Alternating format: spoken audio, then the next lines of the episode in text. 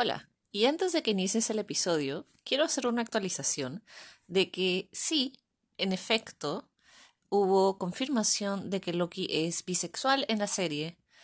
Eh, y lo vi, vi la escena, me acuerdo de la escena, pero está parafraseado de tal manera que mi cerebro tan solo no... están hablando de cualquier otra cosa. Así que bueno, con eso eh, comiencen el episodio.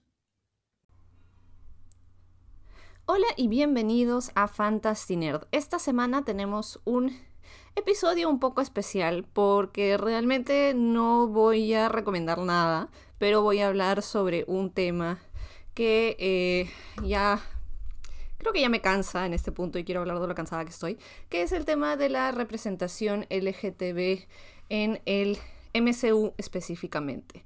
¿Y por qué estoy hablando de esto? Porque ya tuve la oportunidad de ver todo Loki y tengo ciertas, realmente ciertas cosas que decir al respecto.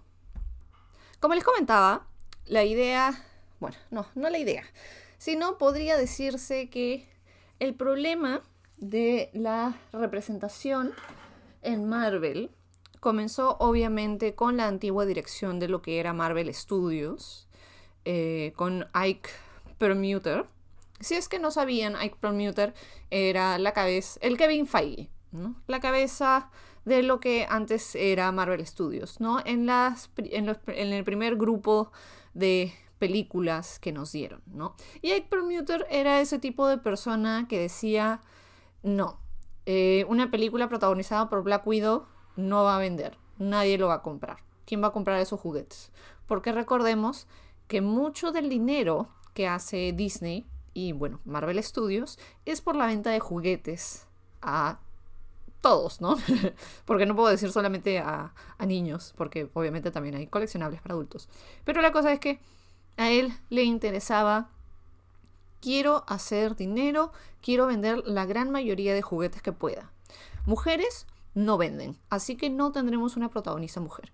Y obviamente era lo mismo con las diversidades. Por ejemplo, eh, afro, asiáticas, latinas, etcétera, etcétera, etcétera. Entonces, ese era el punto de vista de Ike Permuter.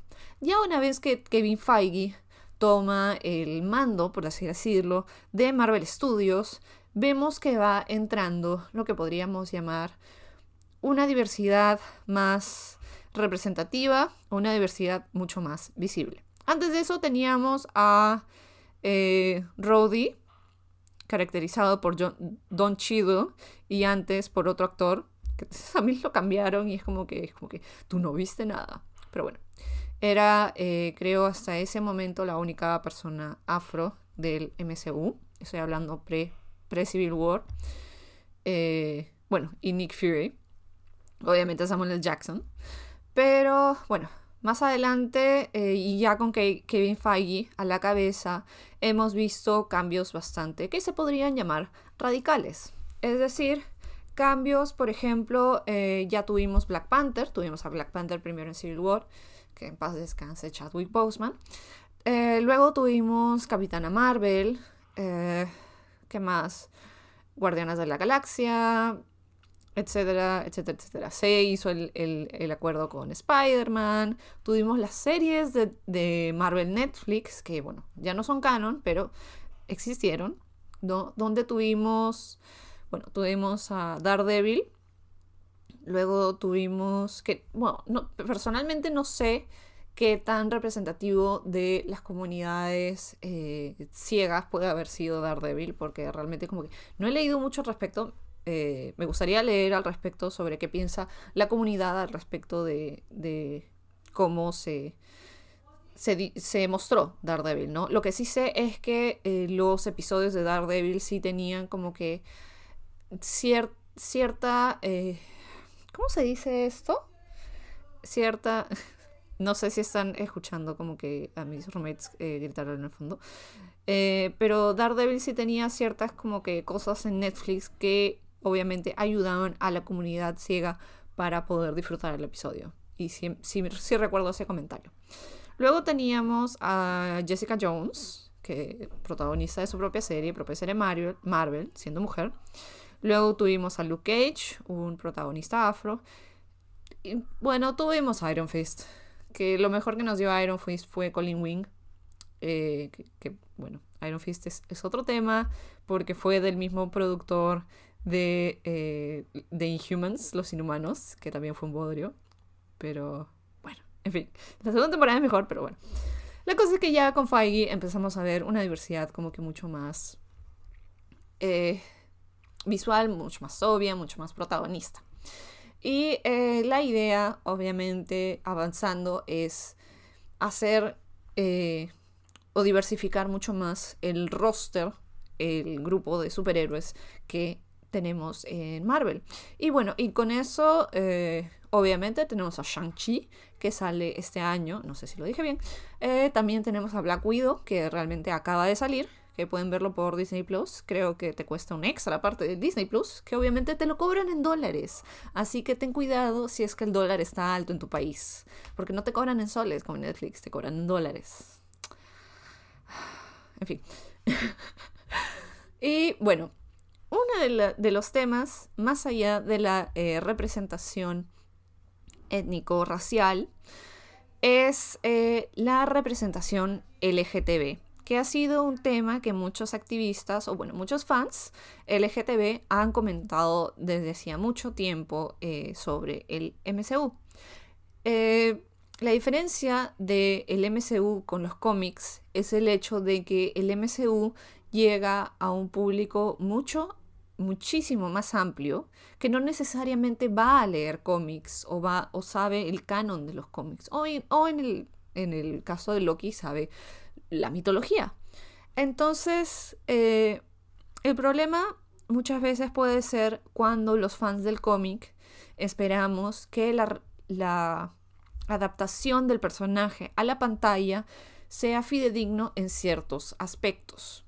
No, obviamente eh, en, una época nos hemos enfocado muchísimo en los trajes de los cómics versus los trajes que vemos en la pantalla final. Pero eso tiene mucho que ver con la producción, con si es que se ven bien en pantalla o no, o modernización, etcétera, etcétera, etcétera, ¿no? Pero cuando hablamos de eh, ciertos aspectos, creo, cruciales de los personajes, muchas veces se deja de lado. Y acá también quiero hablar sobre eh, DC, porque obviamente son como que las dos grandes mega franquicias eh, que nos dan películas y contenido de superhéroes. Y, eh, por ejemplo, muchas veces las grandes productoras de cine no desean hacer una película que sea para todo público, apta para todo público, con personajes abiertamente LGTB. ¿Por qué?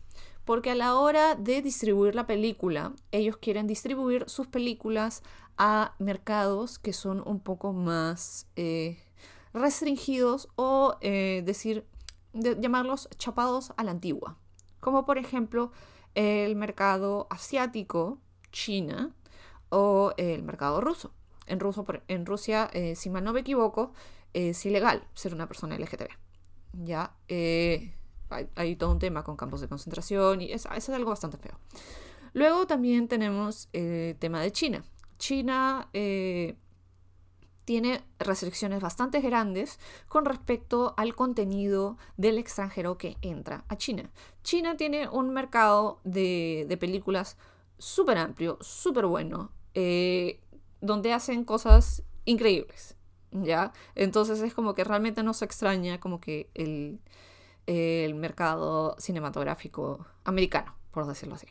¿Ya? Entonces tienen ciertas cosas que son restringidas. Por ejemplo, eh, la idea de que la magia se llame magia. ¿Estás grabando esto? Espero que esto esté grabando realmente. A ver. Sí, sí se está grabando. Es que se, como que se colgó la vaina. En fin. Eh, por ejemplo, el hecho de la magia. No pueden o no deberían como que mostrar la magia. O ciertas cosas, por ejemplo, con el tema de, Mulan. Ciertas cosas que no puedes como que eh, mostrar al, al, emperador de cierta manera. O no sé, cosas así. Pero lo que realmente me acuerdo es el tema de la magia. Y bueno, también hay que acordarnos que eh, China es muy compleja políticamente. Y sobre todo con el tema de la libertad de expresión. si no han estado al día en las noticias, por lo menos en los últimos años, el tema de las protestas de Hong Kong, porque Hong Kong ya no quería ser como que anexado de nuevo a China, eh, en fin, todas esas cosas, ¿no? Entonces como que no puedes decir ciertas cosas en, en una película que va hacia el mercado chino, porque obviamente el mercado chino es un muy gran porcentaje de lo que vas a hacer tu, tu box office, ¿no? Tu, tu venta de, de, taquilla. Entonces hay todas esas cosas, ¿no? Y por eso es como que no hay realmente eh, películas que vayan a China que tengan pues personajes LGTB sumamente obvios y sumamente eh, prominentes, ¿no? Hay que entender eso porque al final de cuentas todo es una movida de negocios, no es realmente eh, porque aman los cómics o porque aman el material. Al final realmente es una movida de negocios. ¿Qué es lo más seguro que podemos hacer con esta película, con esta serie, con más que nada película, con esta película, para que nos dé de regreso la mayor cantidad de dinero? ¿No? Eso es. Es, es negocios. Eso es lo que he aprendido como que en los últimos, ya no sé cuántos años son, son más de 10 años, eh, siendo fan del MCU. Eh, y bueno, haciendo charlas, escuchando charlas, haciendo podcasts, escuchando podcasts y leyendo como que puntos de vistas eh, de otras personas, ¿no? Entonces eso es lo que he aprendido, pero hay algo que me molesta y es el hecho de que, por ejemplo, Marvel tiene la necesidad de, eh, o la gente, los directores, los escritores, quienes fueran, tienen la necesidad de decir en entrevistas que eh, sí hay un personaje LGTB o sí eh, hay eh, no sé qué cosa o te, tipo como que te complementan la información de la película a través de entrevistas. Esto fue sumamente obvio luego del final de Endgame, donde los directores como que habían un montón de preguntas, obviamente por parte de los fans, porque habían un montón de cosas que no coincidían, por decirlo así. Entonces lo que hacían, lo que hicieron los directores, que a mí no me pareció como que muy bueno, fue en un montón de entrevistas, en un montón de entrevistas como que eh, tapar esos huecos, esos los llamados potholes, no, plot holes, sí, se nota, plot holes del, de su propia película. Entonces, no, es que esto pasó, no, entonces es que esto otro pasó. Y si tú haces una película, realmente tu película debería de o decir o mostrar o no mostrar eh, esas cosas. No debería de ser necesario ir leyendo todas las entrevistas extra para completar la historia que acabas de ver. Porque muchas personas, obviamente, el fan casual no va a irse a leer todas las entrevistas para entender todos los huecos en la historia que hay, ¿no? Y mucho de esto, eh, por ejemplo, lo que ahora se hace es, antes, eh, por ejemplo, de Loki, yo sí vi eh, varias entrevistas, no las leí porque dije como que, ¿sabes qué? Realmente no voy a hacer, no voy a hacer expectativas. No decían, sí, Loki va a ser bisexual, eh, o sí, Loki va a ser eh, de género fluido, ¿ya? Y antes de pasar al tema de Loki, porque obviamente esto va a ser con spoilers para la serie, no voy a hablar de, de, la historia de la serie, porque o sea, es una buena serie, es muy chévere. Un poco, un poco oscura, pero en tipo de luces, no de tonalidad de la historia. Pero es una historia chévere, ¿no? Eh, pero sí voy a hablar de ciertos temas que pueden ser spoilers para eh, la serie. Pero bueno, eh, leí algunas de estas entrevistas, bueno, vi algunas de estas entrevistas y hay que tener en cuenta que en los cómics, perdón, Espero que eso no haya sonado. En los cómics, o bueno, en la historia de los cómics, Loki es un personaje que cambia de, uh, digamos, cuerpo, ¿no? Eh, un día puede ser eh, Loki, de ahí en otra historia es Lady Loki, porque cambió de eh, su cuerpo de masculino a femenino, ¿no? Y otro día es Kid Loki, que es un niño. En la mitología incluso Loki se convierte en un caballo. Creo que un caballo y tiene un hijo que es un caballo. O tiene un hijo que es un lobo. Una cosa así. una cosa bien rara, ¿no? Entonces, eh, hay todo eso ya en los cómics y en la mitología sobre el personaje. Y cuando salen estas entrevistas diciendo, eh, como que afirmando que en la serie el personaje sí va a ser bisexual. Es como que, ya, ok. El personaje sí va a ser de género fluido. Ya, ok. Pero, y esto es donde entro spoilers, no hay eh, algo que te deje en claro por lo menos el tema de su eh, bisexualidad, ¿no? Que es como que no, yo, yo, personalmente no lo esperaba y es como que, ok. Ah, porque realmente Loki no ha sido un personaje que hayamos visto en un aspecto romántico hasta ahora en todas las películas que ha estado, ¿no? Y es como que realmente no, no me hubiese esperado a ver a Loki en un aspecto romántico, tampoco en su serie, pero bueno, lo hicieron, así que en fin. Ah, pero, y eh, el tema de la representación eh, bisexual, lo hablé en una charla el año pasado, a finales del año pasado, sobre eh, la representación bisexual. Fue un, fue un live stream junto con Orgullo PE. Creo que todavía podrían encontrarlo en su Facebook, en su Instagram. Y hablé eh, junto con otros dos panelistas y una moderadora sobre eh, la representación bisexual. Y yo, desde mi punto de vista, para mí, cómo representar a un personaje bisexual es bastante fácil. No necesariamente tienes que en la historia eh, mostrar al personaje enamorándose de una mujer y un hombre. No, no necesariamente. Tan solo puedes hacer como que, ah, la mi ex, mi ex fulanito o mi ex fulanita, eh, y ahora está interesado en un género opuesto al de su ex, ¿no? Entonces, y con eso es realmente suficiente mostrar que tu personaje es bisexual.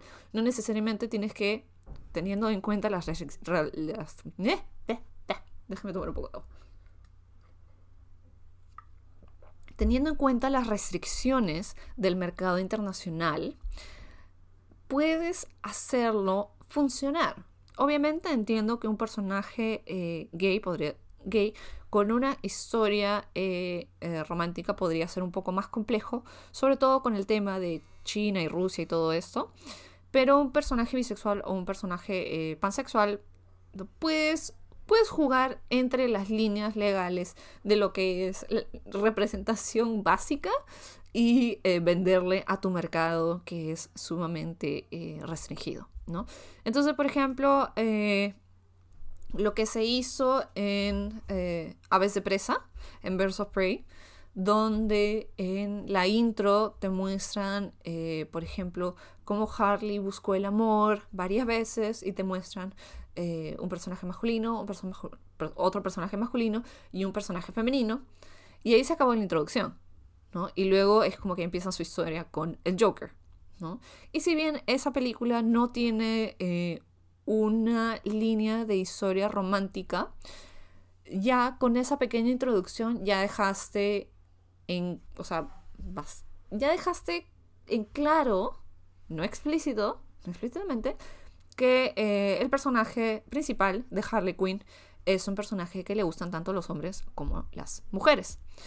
Simple, y es como que, y podrías haber cerrado tus ojos, estornudado y te perdiste el momento, ¿no? Entonces, ese tipo de cosas como que podrían hacer que puedas entrar al mercado de China fácilmente. No me acuerdo las entrevistas que hubieron antes sobre que si Harley iba a ser un personaje bisexual en la película o no, no me acuerdo realmente. Pero lo que me disgusta es que Disney y bueno, Marvel eh, tengan que decirnos en entrevistas, sí, es bisexual, o sí, eh, hay un personaje gay en la película. Y es como que y luego ves la película, por ejemplo, en, en, en Endgame, Endgame, ¿no? Infinity War fue primero. En Endgame es como que sí, hay un personaje LGTB en la película. Y es un cameo de uno de los directores hablando de que su esposo falleció. Y es como que es un minuto, una escena de un personaje que ni siquiera tiene nombre, que no es relevante para nada para nada en la historia. Y es como que, ya, ok, sí, hay un personaje gay. ¿Cómo se llama el personaje? ¿Qué, qué pinta acá? No pinta nada, no pinta nada. Entonces es como que realmente para que hagan esas cosas y quedar tan mal, ¿por qué lo anuncian en entrevistas? ¿No? Yo diría, por favor, Marvel, ya, Marvel Disney, ya basta. Dejen de decir que hay un personaje LGTB si nos van a poner nada. O sea, si nos van a poner como que ni siquiera lo mínimo. Es como que, o sea, ya ni siquiera se, se podría decir que es una burla, tan solo es como que es lo más bajo en la escala de lo mínimo, ¿no? Y es como que la gente no quiere eso, ¿no? Es como que dicen que en The Eternals sí va a haber un personaje LGTB, pero veamos, veamos, veamos. Porque es, es bastante importante mantener la idea. Sé que sé todas las restricciones, bueno, sé, sé, varias de las restricciones que podrían tener, pero realmente me molesta mucho que traten de jalar al público LGTB a ver su contenido de esta manera tan burda, ¿no? Eh, vi un comentario sobre, no sé si están escuchando, creo que eh, hay invitados hoy. Eh, espero que no se escuche. Pero, por ejemplo, en el tema de Loki es como que sí, Loki es bisexual. Y es como que... Y vi un comentario en el que decían el hecho de que Loki esté o tenga una historia, eh, una línea, una historia romántica con un personaje femenino en la serie no quiere decir que no sea bisexual. Y caer en eso sería bifóbico. Y concuerdo muchísimo en el tema. Muchas veces a las personas bisexuales les dicen, ah, si una persona bisexual está con una persona de su, de su mismo género, entonces quiere decir que es gay. No, no, no. Eso quiere decir que es una persona bisexual que estando en una relación con una persona de su mismo género. O cuando una persona bisexual está con una persona del género opuesto, quiere decir, ah, entonces es heterosexual.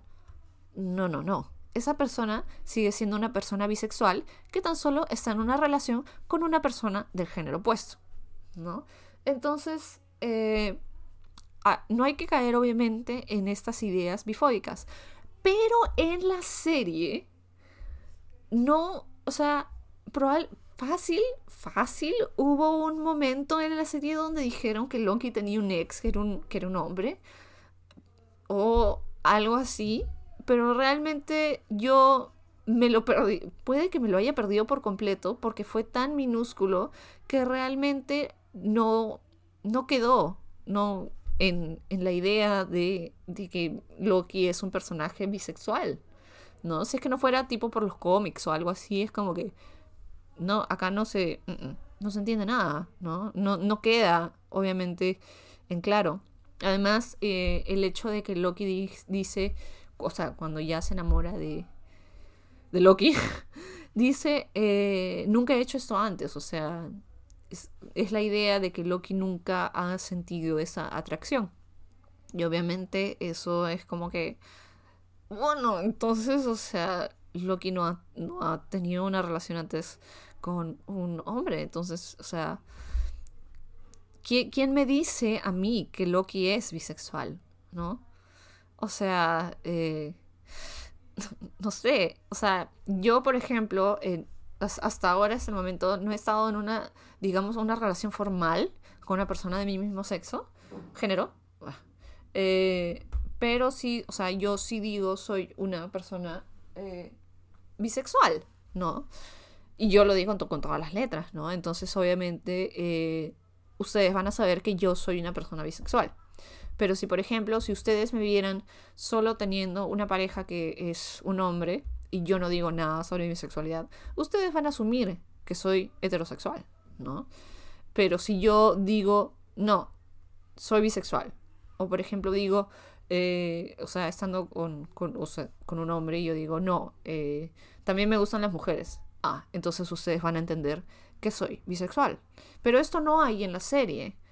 o si lo hubo realmente fue como que en un abrir y cerrar de ojos yo me dormí, no sé, estornudé, lo que fuera, y se me pasó, ¿no? Pero si alguien me puede decir dónde está la confirmación de que Loki es bisexual, se los agradecería muchísimo. Pero básicamente lo que me molesta de Marvel es la idea de que en entrevistas tienen que decirte este tipo de cosas porque no es obvio en la película, ¿no? En la película, en la escena, en lo que fuera, ¿no? Entonces, por ejemplo, ya. Por ejemplo, veamos el tema en Thor Ragnarok de Valkyria. Valkyria tenía una escena eh, donde eh, un, otro, un personaje femenino sale de su, de su cuarto, tipo como que arreglándose, ¿no? Entonces es como que, ah, ustedes entienden qué pasó ahí, ¿no? Eh, pero cortaron la escena, ¿no? O por ejemplo, las Dora Milaje en Black Panther. Si es que mal, no me acuerdo, no me acuerdo si es que es, es Ayo, es, es Ayo y hay otra más. Pero, eh, por ejemplo, una, una de las... Eh, no es el personaje de, de Lupita Nyong'o, sino no estoy totalmente segura si es el personaje de Ayo, que es eh, el personaje que le dijo a, Black Widow, move or you will be moved. Muévete o serás movida, ¿no? O el personaje de Danai Gurira, que es un personaje es un personaje LGTB en los cómics, ¿no? Entonces eso se cambia a el personaje de Danai Gurira casada con un hombre eh, y en los cómics es lesbiana. o sea, no sé, no sé cuál de los personajes es, la, lesbiana, pero bueno. Eh, persona, casada eh, con el personaje de Daniel Kaluuya. Que bueno, bien podría ser bisexual, pero es como que no. Obviamente no te lo dicen. Y de ahí tenemos al personaje de Ayo, que no tiene. O sea, bien podría ser, pero como Ayo no se ve en esta instancia en que tenga una vida romántica, queda en el aire, ¿no? Entonces, eh, la idea de que hay un personaje LGTB, tan solo tienes que mirar muy bien para encontrarlo. Es como que no estoy acá en la búsqueda del tesoro. Tú me estás diciendo en una entrevista que hay un personaje LGTB, entonces yo voy a esperar un personaje LGTB. Y realmente decir como que, ah, pero eh, el hecho de que no hayamos dicho que todos los Avengers son heterosexuales, puede que haya uno que, que sea LGTB. Y es como que, ya, sí, también puede uno, puede haber uno que tenga como que, no sé, lupus, mañas. No sé, estoy, estoy diciendo cualquier cosa, ¿no? Pero como no es visible y como no está en la historia, realmente no es relevante. Y si no es relevante, no es representativo. O bueno, no fácil, no sé si relevante sea representativo. Pero si no me lo muestras, obviamente no va a ser representativo. Y no va a representar nada. es como decir, hay una fiesta con cinco personas, una persona gay es gay, ¿eso es representación? Es como que... Eh, no.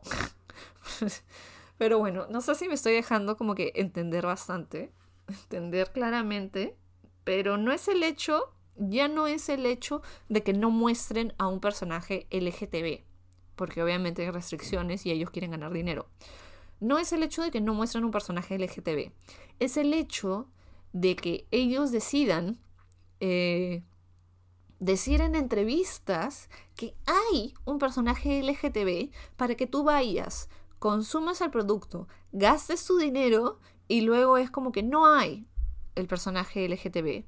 O es tan minúsculo que respiraste y pasó pasó una mosca y se murió el personaje LGTB, ¿no? O es un personaje minúsculo como el cameo del director. Un personaje cero relevante para todo el MCU, ¿no? Entonces, eh, me parece realmente de mala fe y me parece, me parece publicidad engañosa. Publicidad engañosa. Así que, realmente, si es que no van a hacerlo, dejen de promocionarlo como que lo van a hacer. No, prefiero que nos agarre de sorpresa Prefiero que sea tipo algo como lo de Harley Quinn en of Prey. O, por ejemplo, eh, no sé, cualquier otro. Pero, por ejemplo, también quería mencionar el hecho de que en las series a veces hay más posibilidades de tener a un personaje LGTB en las películas. Ahora sí, no sé qué tanto eh, alcance tengan las series de Disney Plus versus las series de Marvel Netflix. Eh, pero, por ejemplo, quiero mencionar el tema de las series de la CW. Ya adentrándonos un poco más al tema de DC Comics. Que, por ejemplo, eh, obviamente las series de la CW tienen una fracción muy chiquita del presupuesto eh, y de las ganancias que tienen las películas de Warner Brothers junto con DC Comics. Y por eso tienen, o sea, realmente hacen lo que les da la gana, ¿no? Y el canal de la CW es un canal para adolescentes, jóvenes adultos. Entonces hay mucho más con lo que pueden hacer. Por favor, hicieron no sé cuántas temporadas de Vampire Diaries y luego de The Originals y no sé qué más. Y ahora están haciendo de la hija de los de The Originals. Así que ven por dónde estoy yendo, ¿ya? Eh, en esta cadena y junto con eh, DC Comics tenemos tienen, obviamente, tienen varias series. Ya no sé cuántas series tienen. Eh, tienen Batwoman, que sí la hicieron un personaje LGTB desde, desde el principio.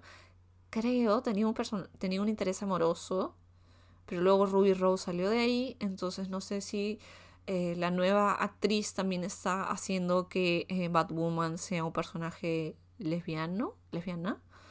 Eh, mm, habría que ver, porque no he visto la serie, en verdad. Dice que en Legends of Tomorrow tenemos a Sara. No me acuerdo su apellido. White Canary, que también es un personaje LGTB. Eh, un personaje bisexual que sí se le ve tipo en.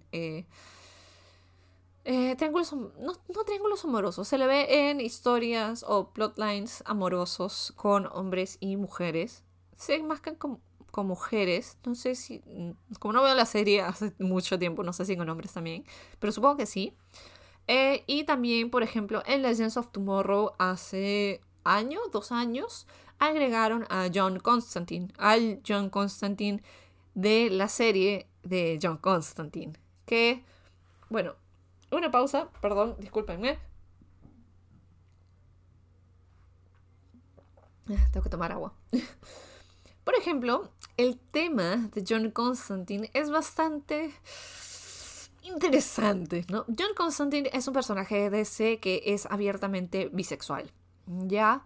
Eh, tuvo esta serie que solo duró una temporada y eh, el productor, si mal no me acuerdo, eh, estaba totalmente en contra de hacer a John Constantine bisexual en su serie. Siendo John Constantine uno de los personajes, junto con Harley Quinn, más bisexualmente visibles de DC Comics. La cosa es que toda la línea de, narrativa, toda la historia que hubo en esa serie fue totalmente heterosexual, ¿no? Eh, tota-, totalmente, ¿no? Obviamente no podemos, o sea, no sé si tanto podemos mencionar la película con Keanu Reeves, eh, que también, o sea, tendría que verla de nuevo, porque es una muy buena película, pero no sé qué tan, qué tan cercana a, los cómics y no sé qué tan... No sé qué tan romántico sea, ¿no? Y es como que obviamente Rachel Weisz, todos amamos a Rachel Weisz, pero bueno. Oye, Rachel Weisz ha estado en DC y en Marvel. Ya, necesitamos otra película más de la momia con Brendan Fraser y Rachel Weisz. Por favor, firmemos todos la petición. No hay una petición, pero firmémosles nuestros corazones. Ay, con lo de Fair. En fin. Eh, ya. La cosa es que el productor se negó completamente a hacer eh, la serie con un John Constantine bisexual. La serie se canceló porque al parecer no fue muy buena. Eh, pero mucha gente le gustó. Entonces jalaron al personaje de John Constantine para que fuera, junto con el mismo actor, para que fuera un personaje invitado en Legends of Tomorrow y eventualmente se quedó en la serie. No sé si sigue ahí, porque sé que es un cast medio rotativo, aleatorio. Eh, pero bueno, eso. ¿No? Entonces ahora tienes a un John Constantine bisexual dentro de Legends of Tomorrow, que es obviamente mucho más eh, pegado al canon y tiene muchísimo que ver con su historia. Eh, luego, por ejemplo, eh, no, puedo, no puedo dejar de hablar de John Constantine en la película animada, creo que es la película animada de Suicide Squad, donde él junto con, ah, no me acuerdo quién, como que llegan a un sitio y es como que el personaje John Constantine diciendo como que, ah, mi ex, ¿no?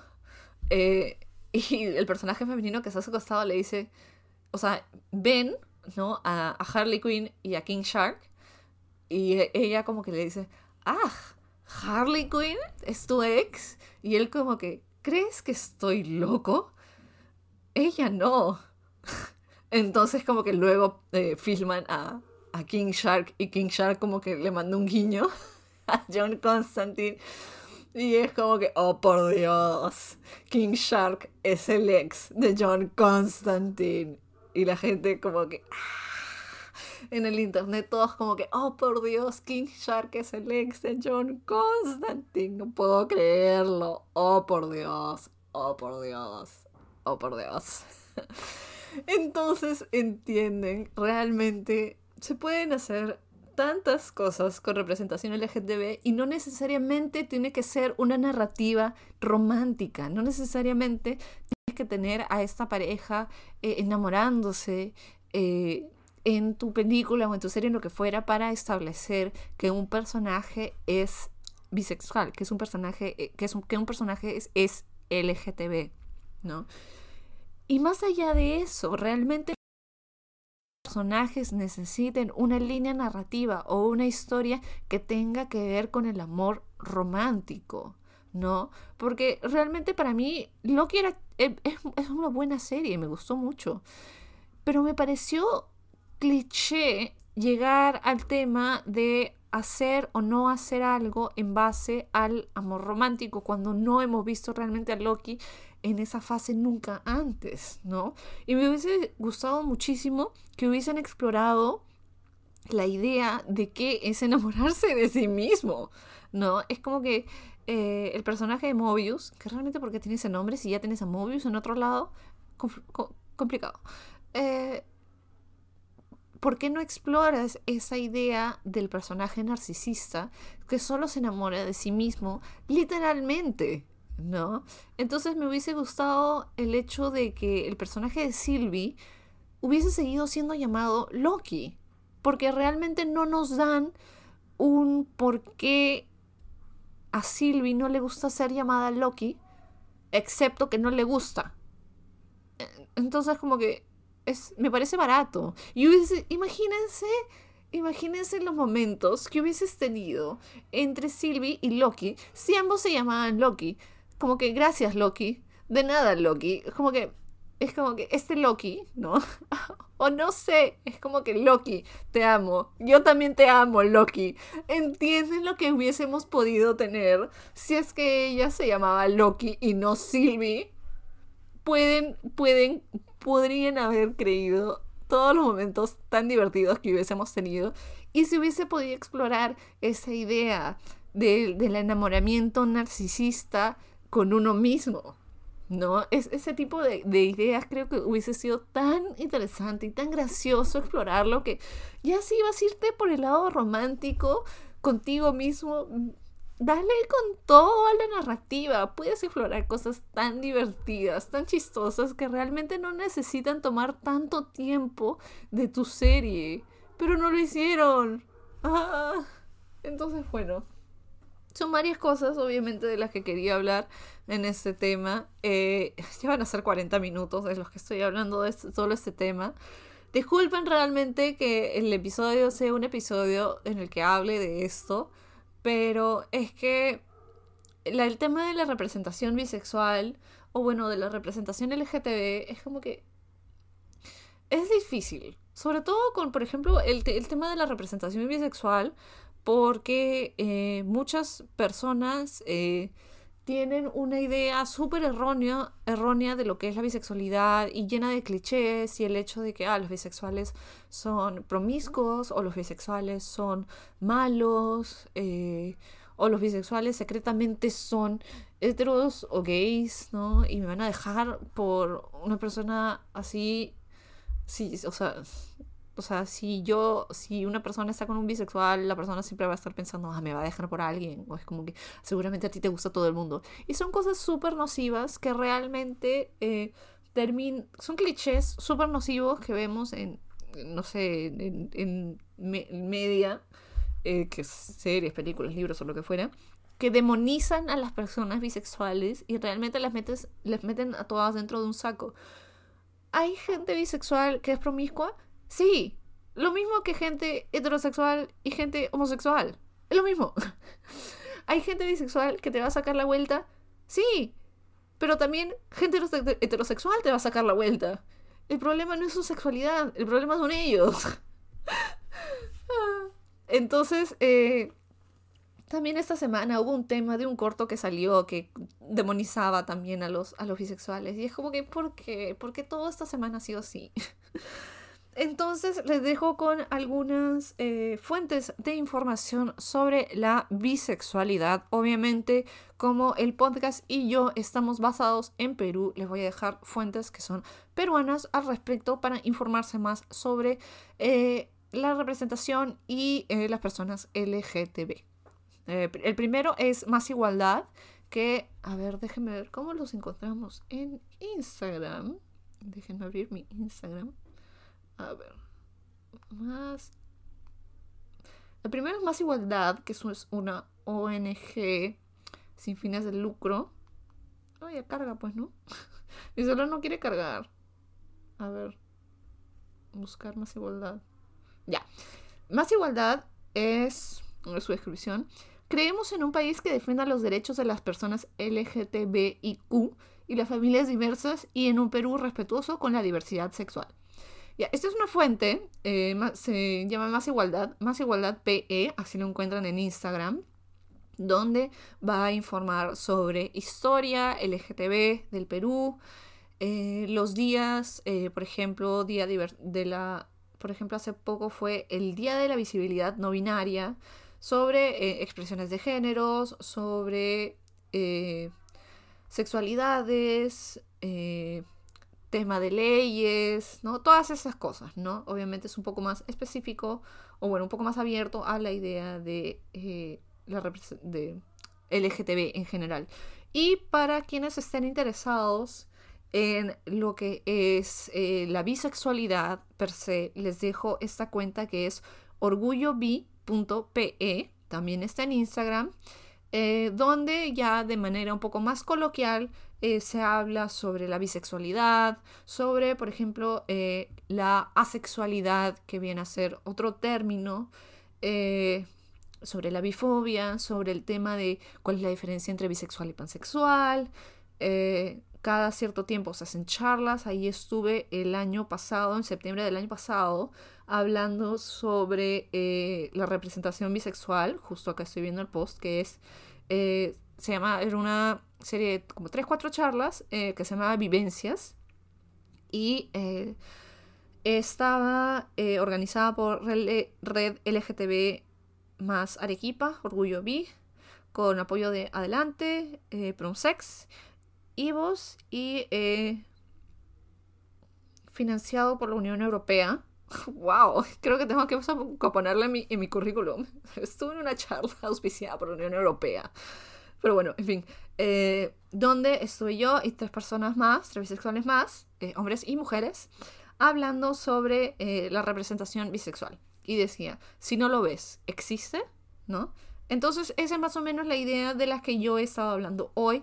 les recomiendo bastante seguir a esta cuenta o chequearla. También tienen un Discord que es totalmente privado. si es que quieren ah, saber un poco más sobre la bisexualidad. Así que les dejo esas fuentes si quieren saber un poco más sobre eh, lo LGTB y eh, la bisexualidad. Eh, me despido por ahora y estaré de regreso en la siguiente semana. Muchas gracias a todos los oyentes. Recuerden que pueden apoyar al podcast compartiendo cualquiera de nuestros episodios con sus amigos y decirles, hey, creo que esto te gustaría. ¡Tarán! Soy muy mala para esto, pero eh, cuídense mucho, usen su máscara. Cuando puedan, vacúnense y coman rico. Nos vemos, o bueno, nos escuchamos la siguiente semana. Chao, chao.